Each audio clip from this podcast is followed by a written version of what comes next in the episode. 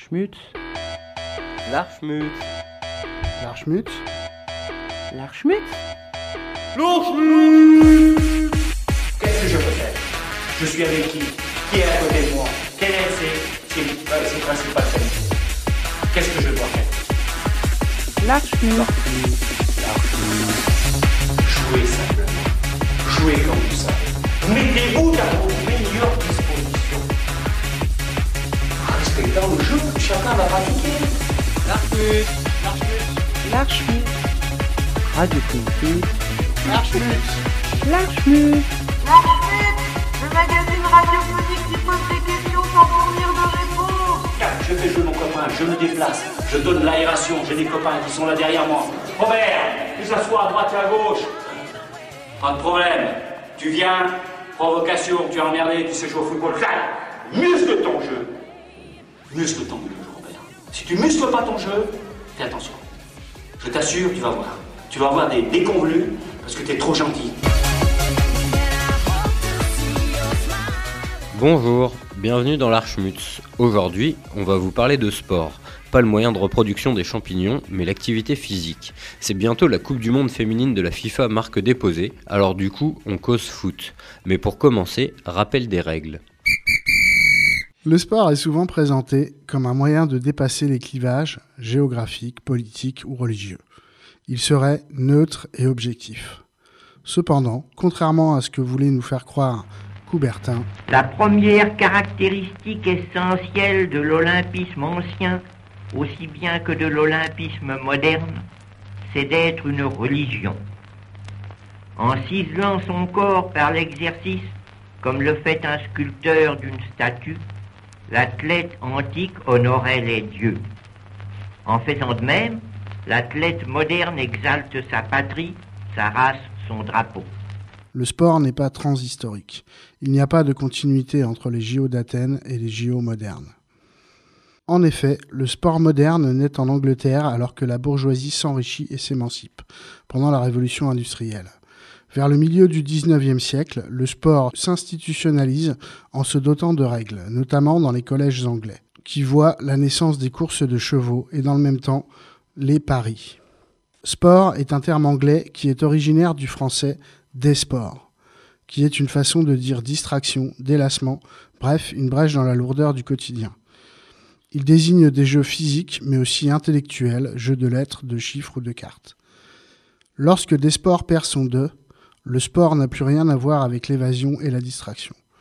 En effet, les traits caractéristiques du sport sont la compétition, la comparaison hiérarchique, le respect entre guillemets des règles, la performance, les records, la spécialisation, la recherche d'efficacité par la technique, l'effort et la souffrance sont aussi des valeurs promues, et bien évidemment la non-mixité, puis voire la misogynie. Tout cela étant considéré comme des valeurs. L'essor du sport accompagnant la révolution industrielle, il est un véhicule de son idéologie. La naturalisation de la domination, de la hiérarchie. Dans la vie comme dans le sport, la hiérarchie est basée sur des comparaisons objectives. Tout ça, c'est entre guillemets. D'autre part, les jeux s'exerçaient dans n'importe quel lieu. Le sport, lui, s'enferme dans les stades ou les gymnases, laissant judicieusement la place à l'automobile qui commence à conquérir l'espace. La compétition, qui différencie le jeu du sport, est justifiée par une interprétation fumeuse des théories de Darwin qui ferait de la sélection naturelle le fruit d'une lutte entre individus. La compétition permettrait ainsi de sélectionner les meilleurs capitaux génétiques pour la survie de l'espèce. Il va de soi que cette vision légitime pleinement la vision économique de la concurrence, libre et non faussée, régulée par la main magique du marché. Personne n'ignore que les entreprises multinationales s'achètent une bonne image en sponsorisant les sportifs, les équipes et les fédérations. Dès son origine, le sport est un élément masculin, machiste, qui entérine la domination masculine en mettant en avant la virilité. Les femmes étant reléguées à des disciplines subalternes, pense-t-il, telles la gymnastique, le pastinage artistique. Les femmes qui pratiquent le sport sont intimées de mettre en valeur leur féminité. J'en veux pour exemple le port de la robe ou de la jupe obligatoire dans certains sports, les justes au corps au décolleté généreux, et les autres slips de moins de 7 cm en vigueur jusque récemment dans le volet féminin. Puisque la compétition, comme nous l'avons vu, est promue au rang de loi naturelle, naturalisant l'ordre hiérarchique, une autre notion apparaît, celle de l'effort. Si tu ne gagnes pas, c'est que tu ne fais pas d'effort. Ce terme d'effort ouvre la voie à l'entraînement, la spécialisation. On assiste à la sacralisation d'un corps machine, hyper entraîné à n'effectuer qu'un seul geste à répétition, et devant affronter la souffrance pour l'exécution parfaite d'un programme. Le sport est donc inséparable du capitalisme en ce qu'il porte des notions ou concepts au rang de loi naturelle, les rendant ainsi invisibles dans la société en général et les soustrayant à la critique.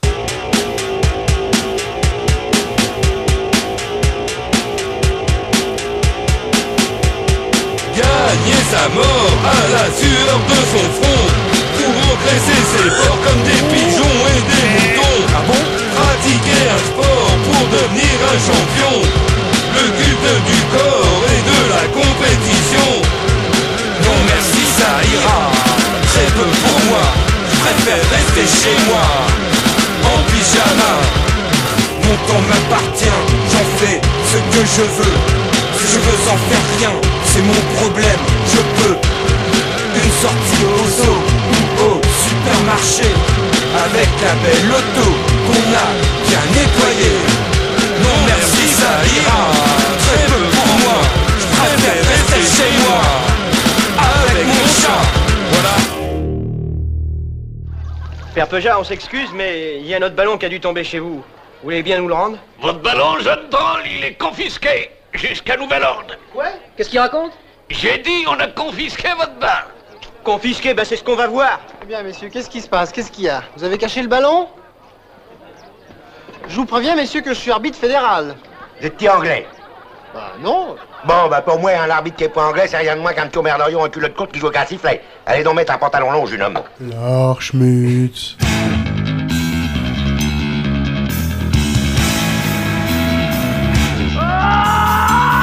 Côté parfait du Cameroun du Sud, avec trois équipes pour la première compétition.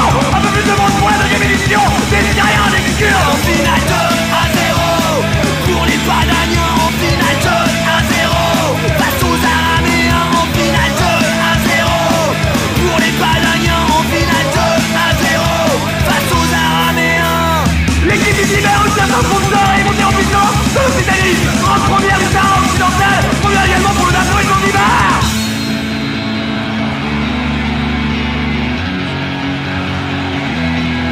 En finale 2 à 0 pour les Pananiens face au Kurdistan irakien.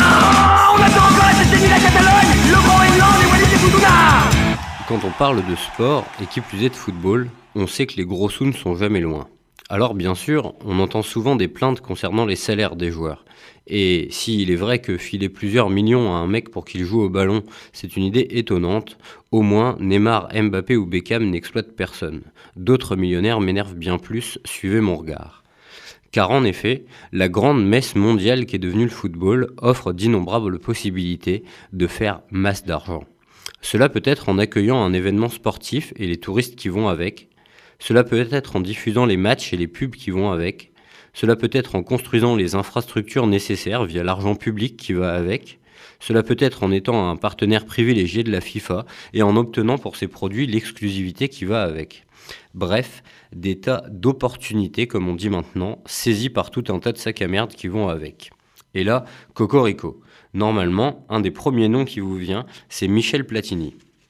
Puisque quand on associe scandale et football, on pense bien sûr au FIFA Gate de 2015 qui a éclaboussé et éclabousse encore.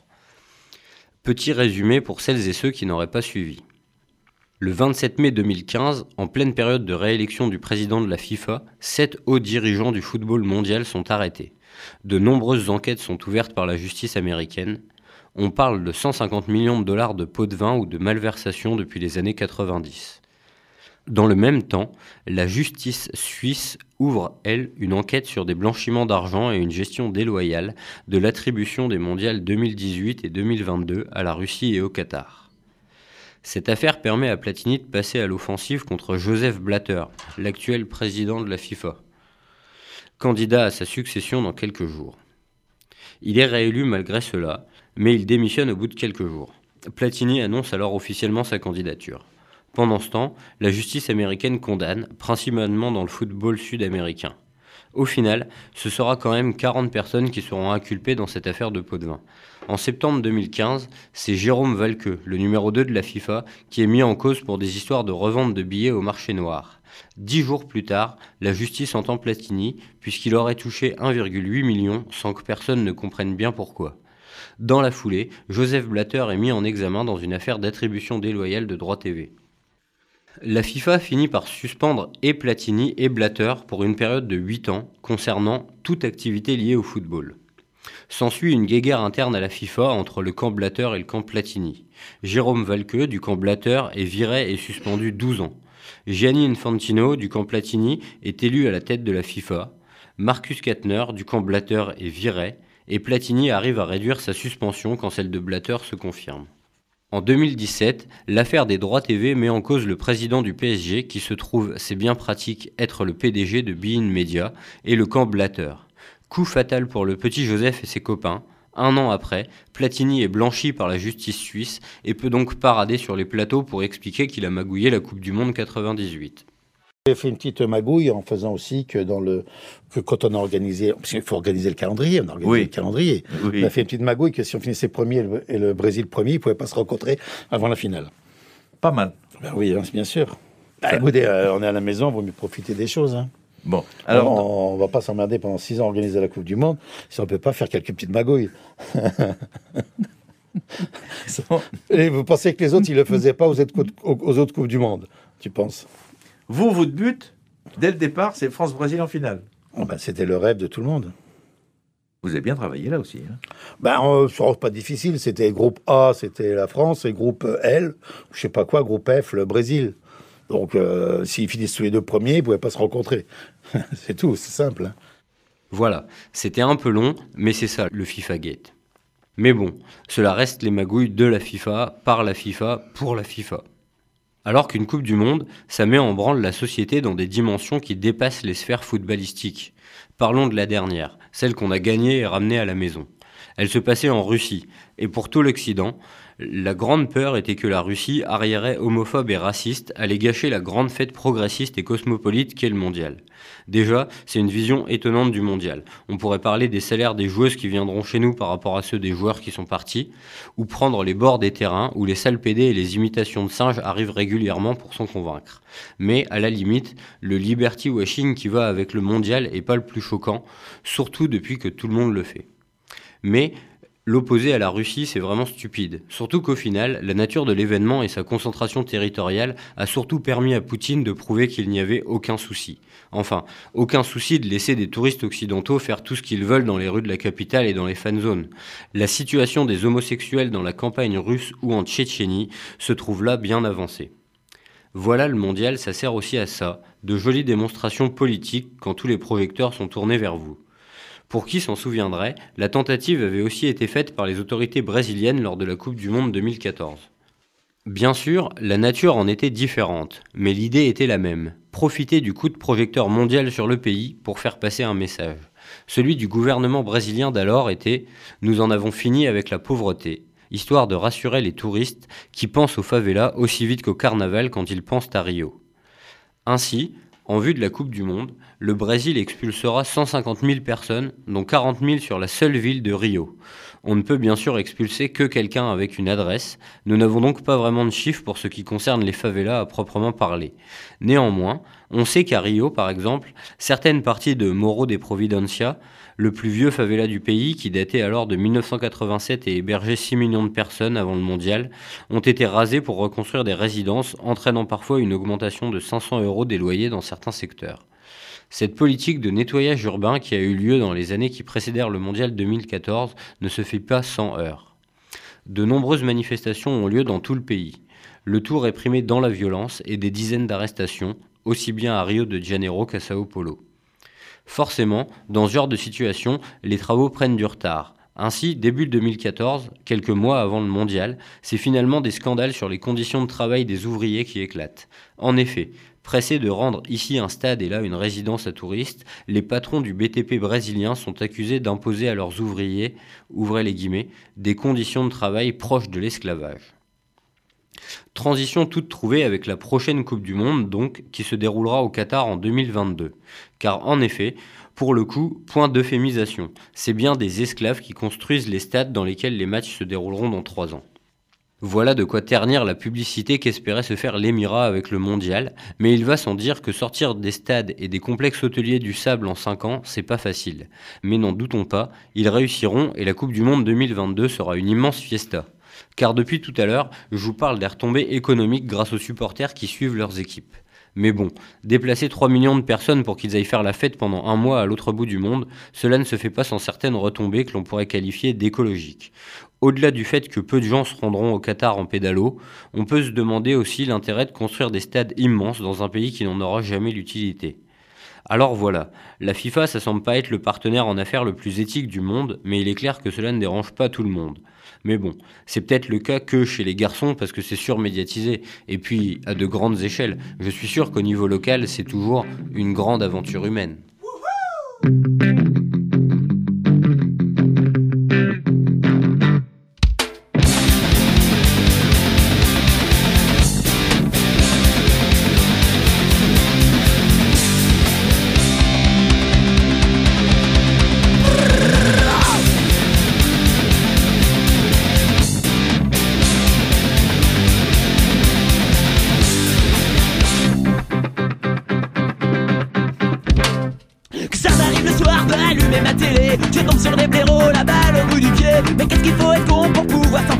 Tous ces efforts bidons et les foules C'est vrai.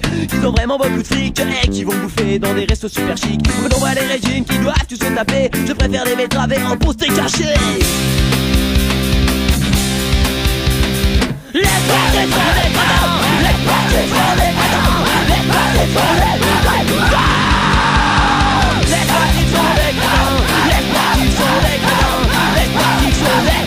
Les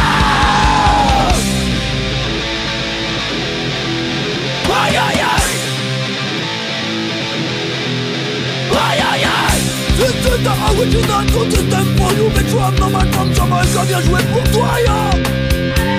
Yes, I Yo, yo, yo. Yo,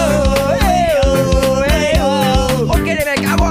Yo, yo, yo. Ok mec, à nous. Les supporters sont cons mais eux ils restent assis. Ils portent un mal de bière, ils gueulent comme détruits Alors qu'un cycliste ouf, court pendant des heures C'est vrai qu'ils se font des gonzesses Mais dans les vestiaires, il faut serrer les fesses Et avec le niveau de leur conversation Je préfère encore me faire enculer en prison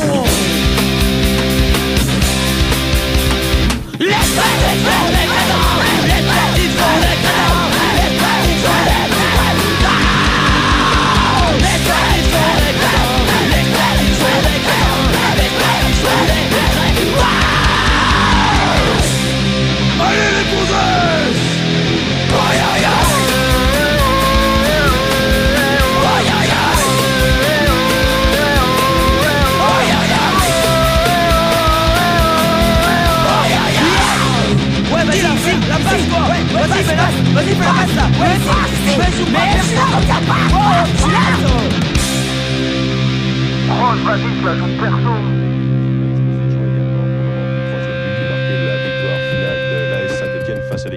Ce soir c'est le tout premier match de la saison.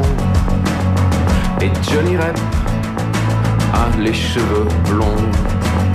45 000 personnes se tassent dans le chaudron. Et Johnny Rep enlève son pantalon. Un ange qui passe dans les vestiaires. Johnny Rep enfile son maillot vert. Ce soir, la lune escorte les champions. Et Johnny Rep affûte ses crampons.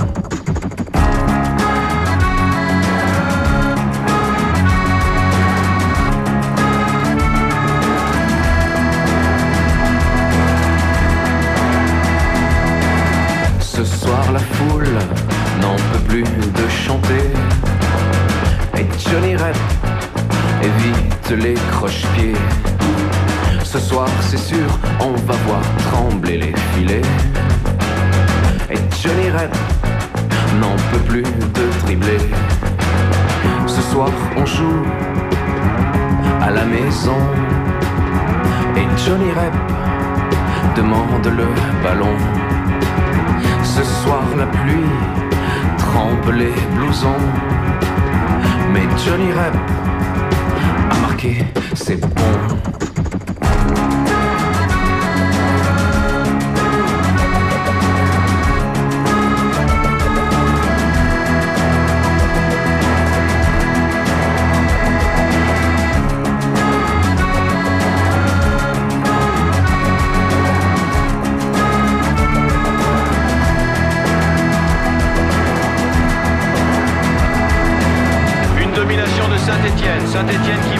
Déjà 2-0. Deux buts de Johnny Rep. Johnny Rep réussit d'ailleurs l'un de ses premiers doublés.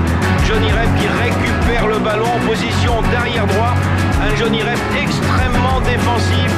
Il laisse le ballon en retrait à Christian Lopez. Christian Lopez qui remet en retrait à Jean Castaneda. Castaneda qui relance immédiatement pour Gérard Janvion. Janvion qui change complètement de côté, qui donne à Gérard Farison. Gérard Farison à destination de Jacques Santini. Santini à Michel Platini. Michel Platini en profondeur pour Johnny Rep. Johnny Rep seul devant le gardien au point de pénalty. Et Johnny Rep qui marque le troisième but de l'équipe de Saint-Etienne. Il reste 8 minutes à jouer. L'équipe de Saint-Etienne est évidemment qualifiée pour le prochain tour de la Coupe de l'UEFA. Des Stéphanois qui mènent 3-0. 3 buts de Johnny Rep.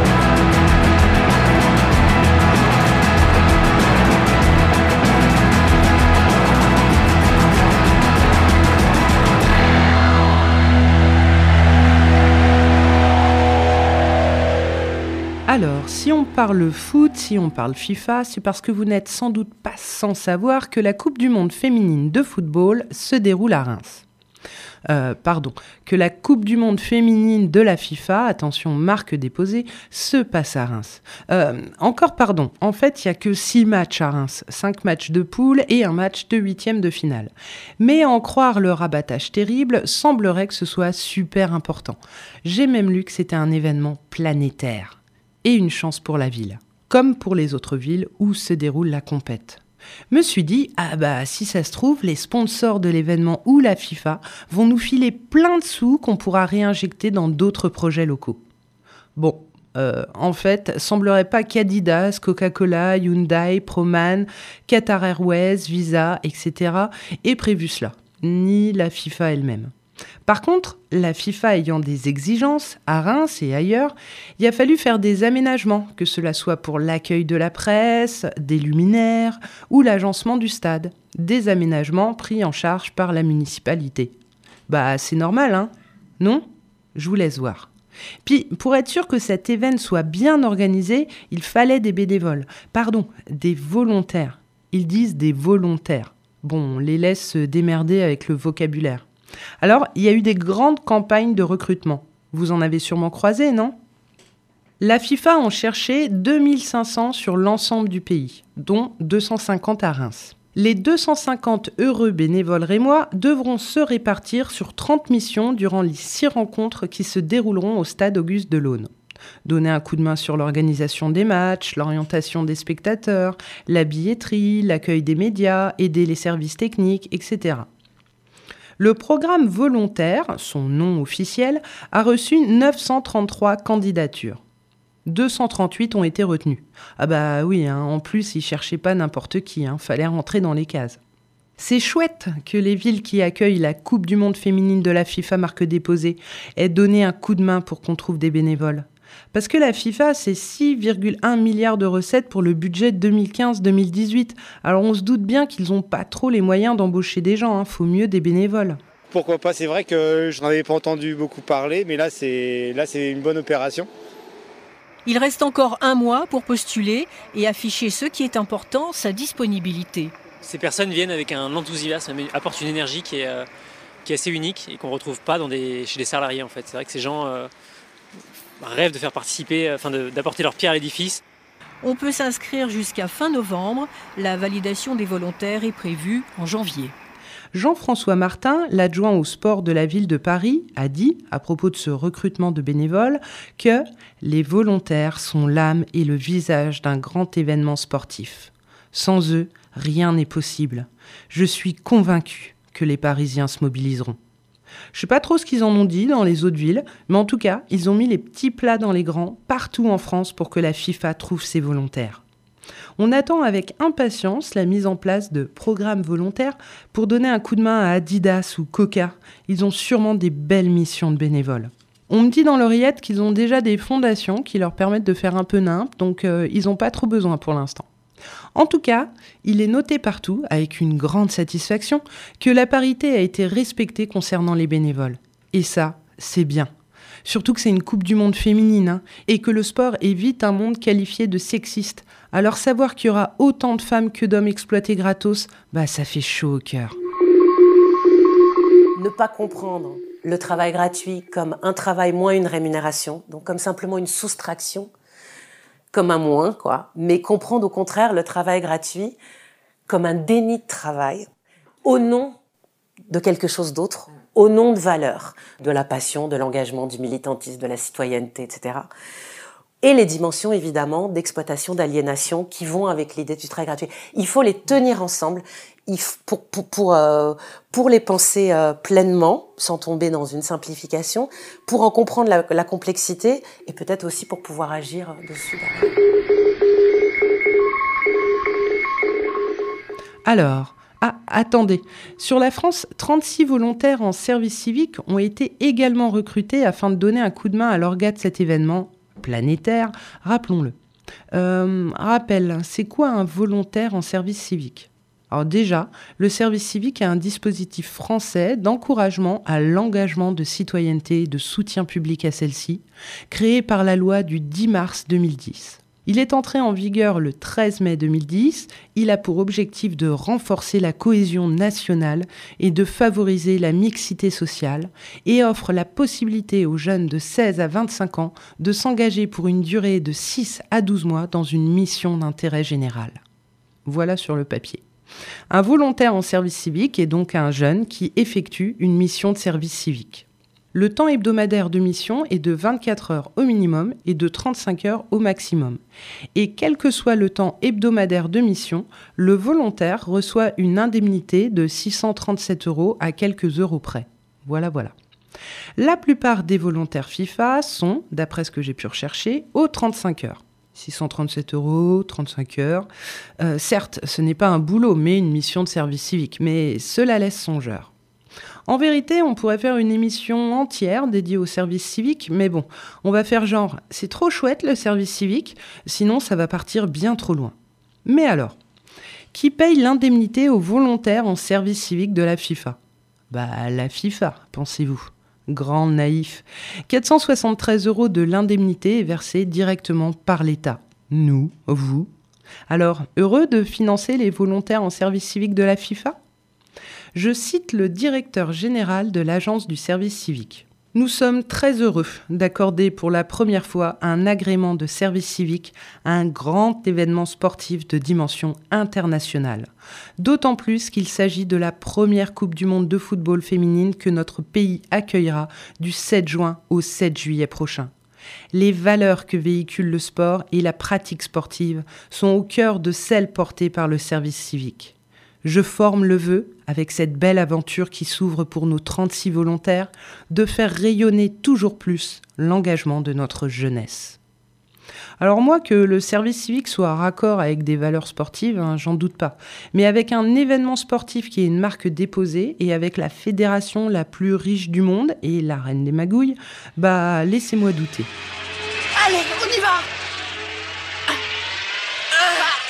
Qu'est-ce que ça veut dire Incroyable Hatton et Becker frappent le ballon en même temps Et bah du coup, euh, le, le type d'emploi qu'on crée, c'est de l'emploi, enfin c'est du travail qui n'est même pas catégorisé comme du travail en dehors du droit du travail. Les jeunes en service civique aujourd'hui, ils sont complètement en dehors du droit du travail puisque c'est pas du travail.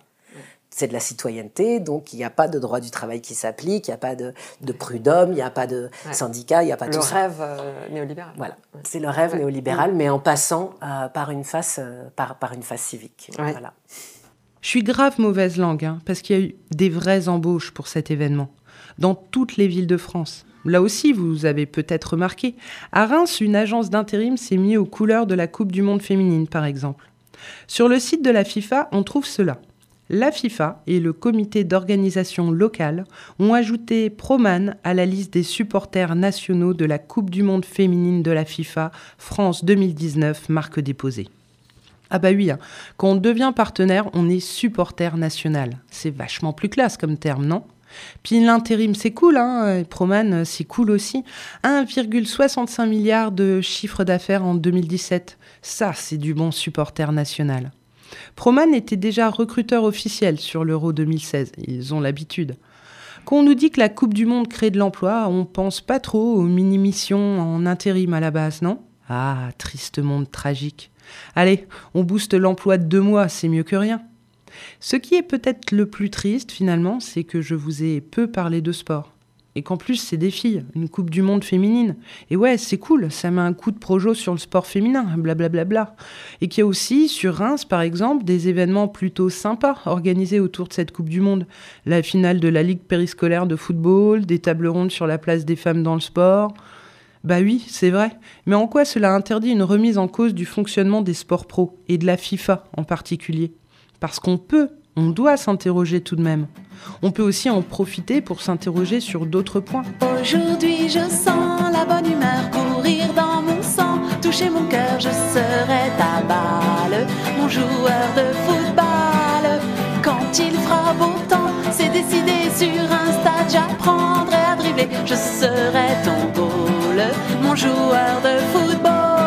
Allez, shoot, shoot, shoot, shoot, shoot, le ballon de foot, mets-leur un péno. À ces idiots, vas-y, marque des buts, un toutes les minutes. Allez, shoot, shoot, shoot, shoot, shoot, dans le ballon de foot, mets-leur un péno. À ces idiots, vas-y, marque des buts, un toutes les minutes. Les jours de match, en tout cas, il semblerait qu'à Reims, mais je n'ai pu le vérifier via un arrêté par exemple, ils sont interdits d'organiser un autre événement en extérieur. Autre, euh, je veux dire, genre une brocante, une fête de quartier, que sais-je.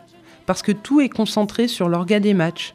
Cela s'entend, hein, les moyens humains ne sont pas extensibles, mais est-ce que cela se comprend? Est-ce normal que rien ne puisse se faire parce qu'un événement dont peut-être vous vous fichez, un événement qui est une marque déposée, est organisé dans un coin de la ville? Puis il faut avouer que déjà en temps normal, hein, si vous n'êtes pas fan de foot, c'est bien pénible à Reims. Chaque jour de match, et là on ne parle pas de la Coupe du Monde, il y a des autorisations afin que les véhicules des supporters stationnent des deux côtés de nombreux boulevards et rues. Big up canal. Bref, ça se gare nimp parce qu'il y a match. Ok, bah moi je trouve ça difficilement compréhensible parce que finalement les matchs qui autorisent ce blocage des rues, c'est, ouais, c'est caricatural, c'est des matchs entre diverses sociétés anonymes sportives professionnelles. Oui, oui, c'est simpliste, j'assume. Mais c'est quand même bien moins légitime de bloquer la circulation pour cela que pour des fêtes d'associations, euh, d'associations de fêtes, FAIT ou autres, surtout lorsque c'est régulier. Enfin bref, ça va être bien, la Coupe du Monde féminine de la FIFA marque déposée. J'ai rudement hâte. Et ça me fera patienter jusqu'au Tour de France qui passe aussi à Reims en juillet. Ah, le Tour de France et ses 1500 voitures, bus, camions et motos qui forment la caravane du Tour. Ces 18 millions de goodies sous sachets plastique. Ces 20 tonnes de déchets à chaque étape. Merdouille, j'y pense. On a oublié de parler de l'impact écologique de la Coupe du Monde de foot. Bon, bah, ça sera pour une prochaine peut-être. Ah, que j'aime les méga manifestations sportives.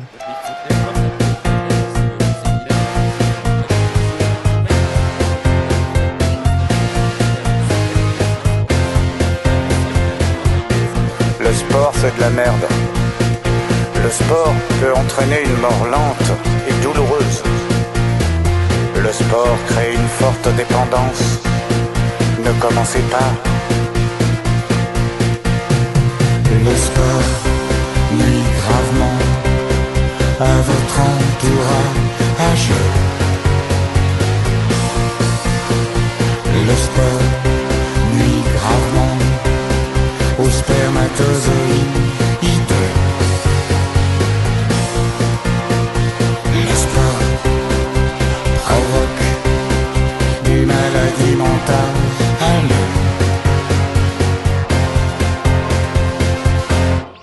Le sport, c'est la merde.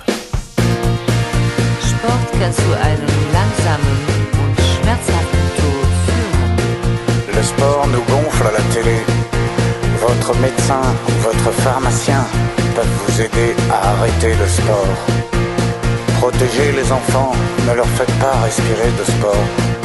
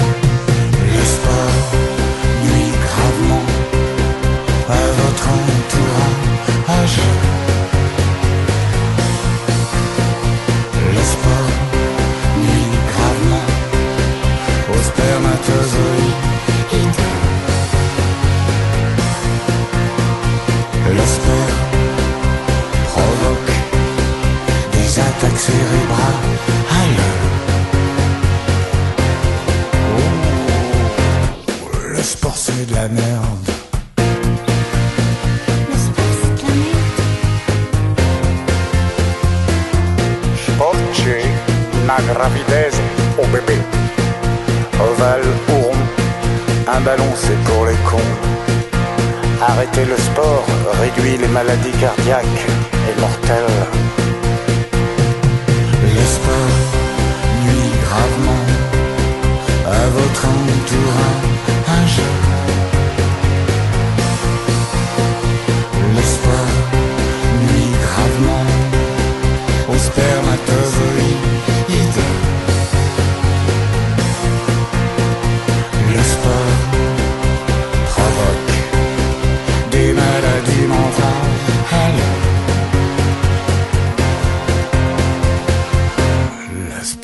C'est de la merde. Le sport, c'est de la merde.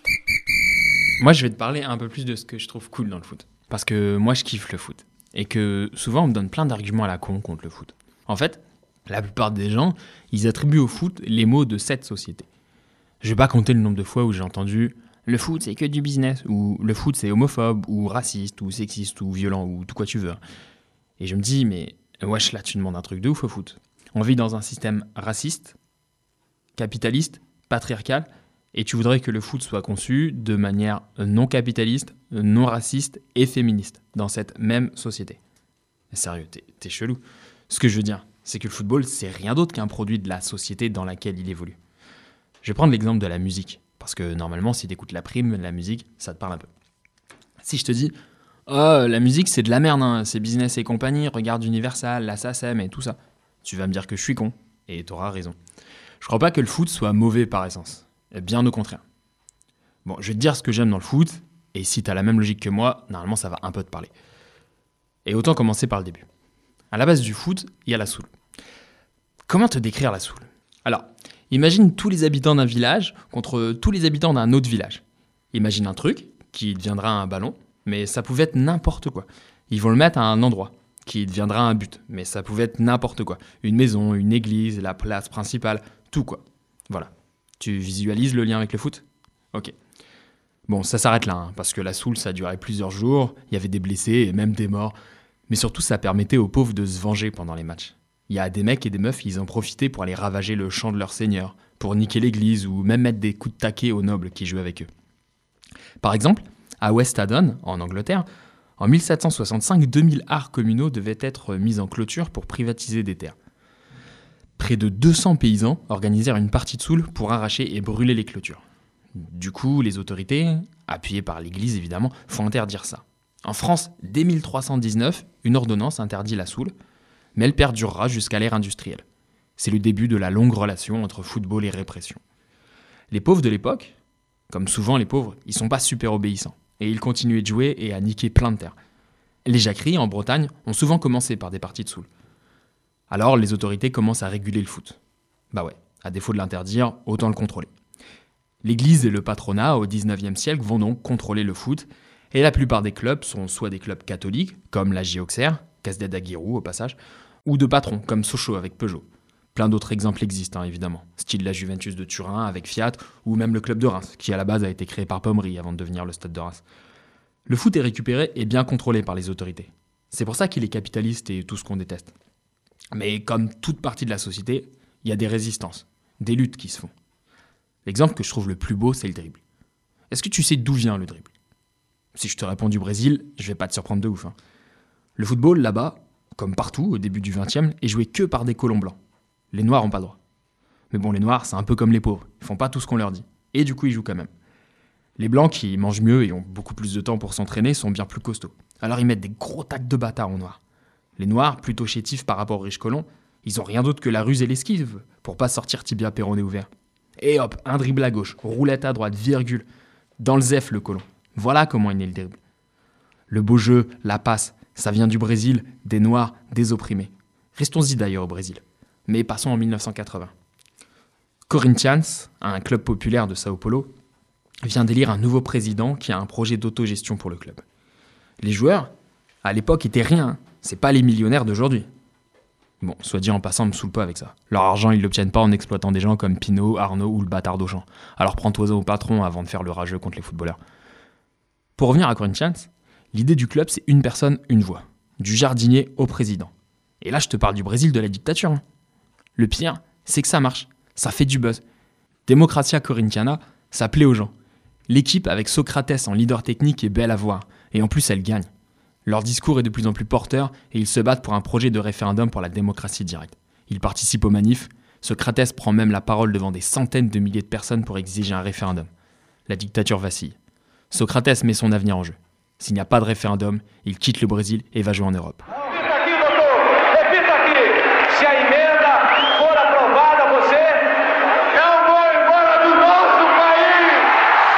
La finale du championnat, quelques jours plus tard, oppose Corinthians à Sao Paulo FC.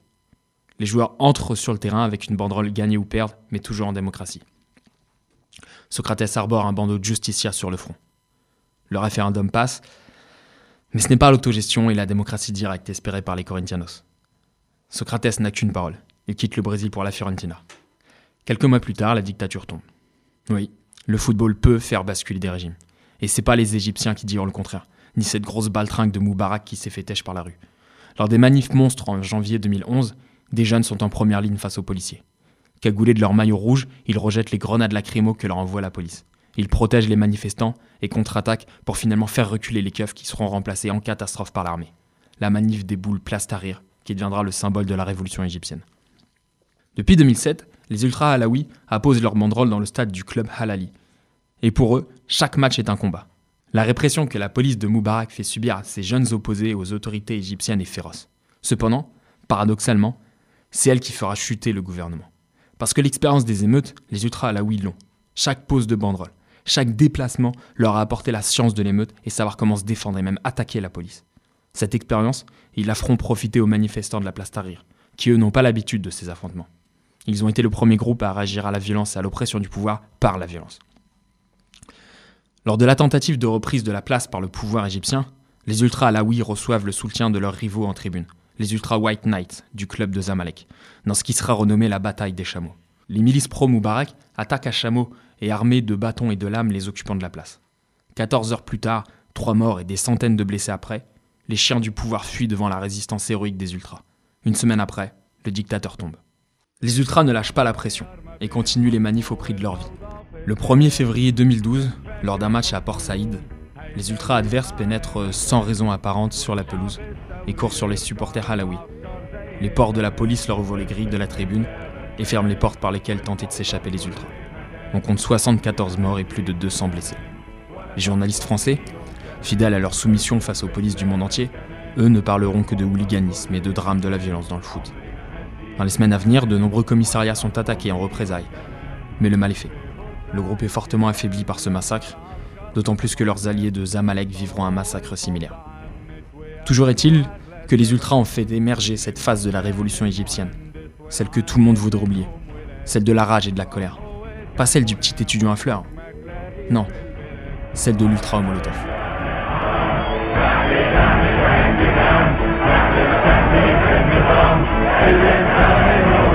En France, les autorités aussi ont en horreur les ultras. Si toi aussi t'as été ému par la loi anti-casseurs et les atteintes au droit de manifester qu'elle constitue, tu dois quand même savoir que ça fait des années que les ultras connaissent ce régime d'atteinte aux libertés les plus fondamentales. Les interdictions nominatives, appelées interdictions administratives de stade, tombent chaque année par centaines. Elles se basent sur aucun fondement juridique, et dans 90% des cas, elles sont annulées quand elles sont attaquées en justice. La loi, comme toujours, le pouvoir s'en fout quand il s'agit de s'attaquer aux supporters.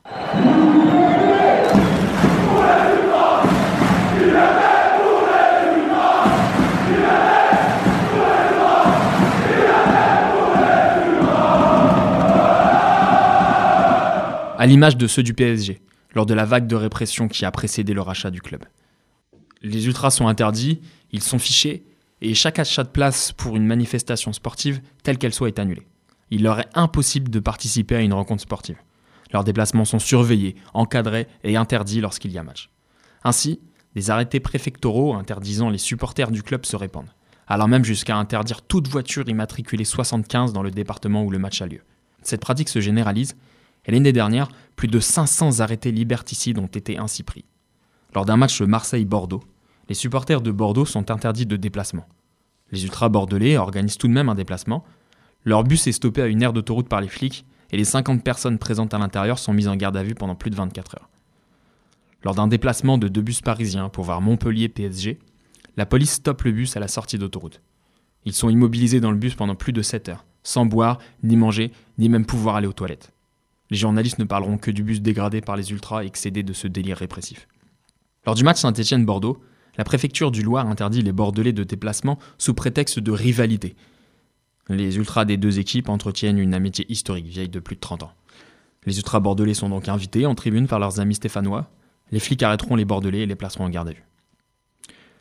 Le ridicule ne fait pas peur aux autorités pour interdire les déplacements. Après l'élimination du PSG en huitième de finale de la Coupe d'Europe, le préfet des Bouches-du-Rhône interdit le déplacement des Parisiens à Marseille car, je cite, les supporters marseillais ne manqueront pas de se moquer des supporters parisiens. Fin de citation. À Troyes, les supporters rennais avaient été interdits car c'était les soldes à Troyes et qu'était attendu un nombre conséquent de touristes. Ouais, le match 3 Rennes, t'as bien entendu. Dernière blague policière en date, le déplacement de 10 Ajacciens au Havre a été interdit sous prétexte de burn-out des si fragiles policiers. Tous ces délires peuvent prêter à sourire, mais il s'agit d'une atteinte à des droits que dans d'autres circonstances personne n'accepterait. Mais les médias ont tellement réussi à donner une image désastreuse aux supporters que finalement ça choque pas. Alors si toi-même t'es pas choqué par ça, sois pas étonné qu'il t'arrive la même chose en manif, quand les médias te présentent comme un violent casseur. Les ultras sont une part importante de la contre-culture, en France comme ailleurs. La répression dont ils sont l'objet sont bien la preuve de la crainte que les États ont face à eux. Par leur manière de suivre un match et leur refus de se conformer au modèle de spectateurs de football voulu par le foot business, ils sont un contre-pouvoir salvateur dans le monde du ballon. Ils replacent l'excitation et la passion au centre de tout. Dans une société aseptisée où s'émouvoir, pleurer, s'énerver, ou même hurler sa joie est soit ridicule, soit grossier, l'ultra renoue avec ce qui fait le sel de la vie, l'émotion. À fond dans le foot depuis le CP 19e arrondissement, on joue hiver comme été. 98, j'ai 8 ans, c'est la coupe du monde. Le ballon rond devient ma raison de vivre définitivement. Les années passent, mon père m'emmène au parc des princes. Je peux pas m'empêcher de regarder les virages. Ces milliers de gens dans une même chorégraphie. Comme un seul homme même quand le score est négatif.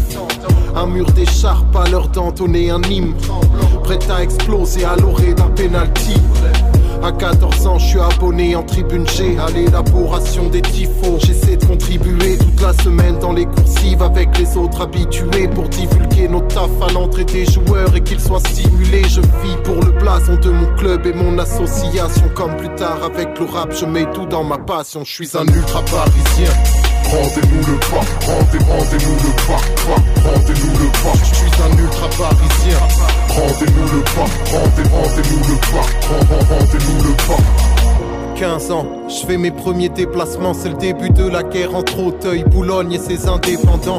Certains sont possédés, pensent qu'Auteuil est trop coloré, on se tolérait, mais de simples querelles deviennent de gros merdiers. Je me rappelle à Auxerre, ils chantent la France aux Français.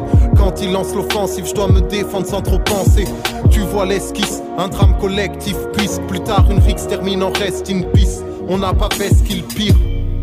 Les dirigeants s'en sont frottés les mains pour déloger les miens, revendre le club et récolter les gains. Les médias ont erroné les faits sans très bien raisonner, assimilant des milliers de passionnés à flopés de crétins, c'est trop facile. Faire une morale réprobatrice pour mettre tout le monde dans le même sac et ruiner nos acquis associatifs, c'est. On chantait mais on n'était pas entendu. Tout notre amour pour le club, vous ne l'avez jamais rendu. Je reste un ultra parisien. Rendez-nous le rendez, rendez-nous le pas, pas, rendez-nous le pas. Je suis un ultra parisien. Rendez-nous le rendez, rendez-nous le rend- rendez-nous le pas. Je suis un ultra parisien. Rendez-nous le rendez, rendez-nous le pas, pas, rendez-nous le pas. Je suis un ultra parisien. Le. Maintenant j'ai 24 ans. Des années que je suis pas allé au parc 5 ans d'abonnement derrière moi gravé dans ma mémoire Je repense à tous mes amis Ma mif des travées du stade Comme dirait Fab ça fait partie de mon passé J'aimerais croire au retour des ultras et des prix abordables Mais les clubs pensent comme des multinationales Ne respectent pas nos droits Voilà la vérité Tout ce qui compte c'est les billets Pas de place pour des assos qui elles aussi veulent décider Mais qui sont les dignes héritiers du club. On a vu défiler joueurs et dirigeants. Le stade on l'a toujours fait vibrer. Et ce bien avant les Zlatan Bien avant que préside Nasser. Je te jure qu'il y avait plus d'ambiance à l'époque de Francis Yasser. Donc ouvrez vos oreilles et mettez vos lunettes. Vous avez besoin de tribunes festives Cosmopolite et populaire Voilà pourquoi on milite Pour que le club soit complet. De Paris à Marseille Je sais que tous les ultras me comprennent. Je suis un ultra parisien Rendez-nous le pas, rendez, rendez-nous le pas, pas, rendez-nous le pas. Je suis un ultra parisien. Rendez-nous le pas, rendez, rendez-nous le pas, rend- rend- rendez-nous le pas. Je suis un ultra parisien. Rendez-nous le pas, rendez, rendez-nous le pas, pas, rendez-nous le pas. Je suis un ultra parisien. Rend- rend- Rendez-nous le pas.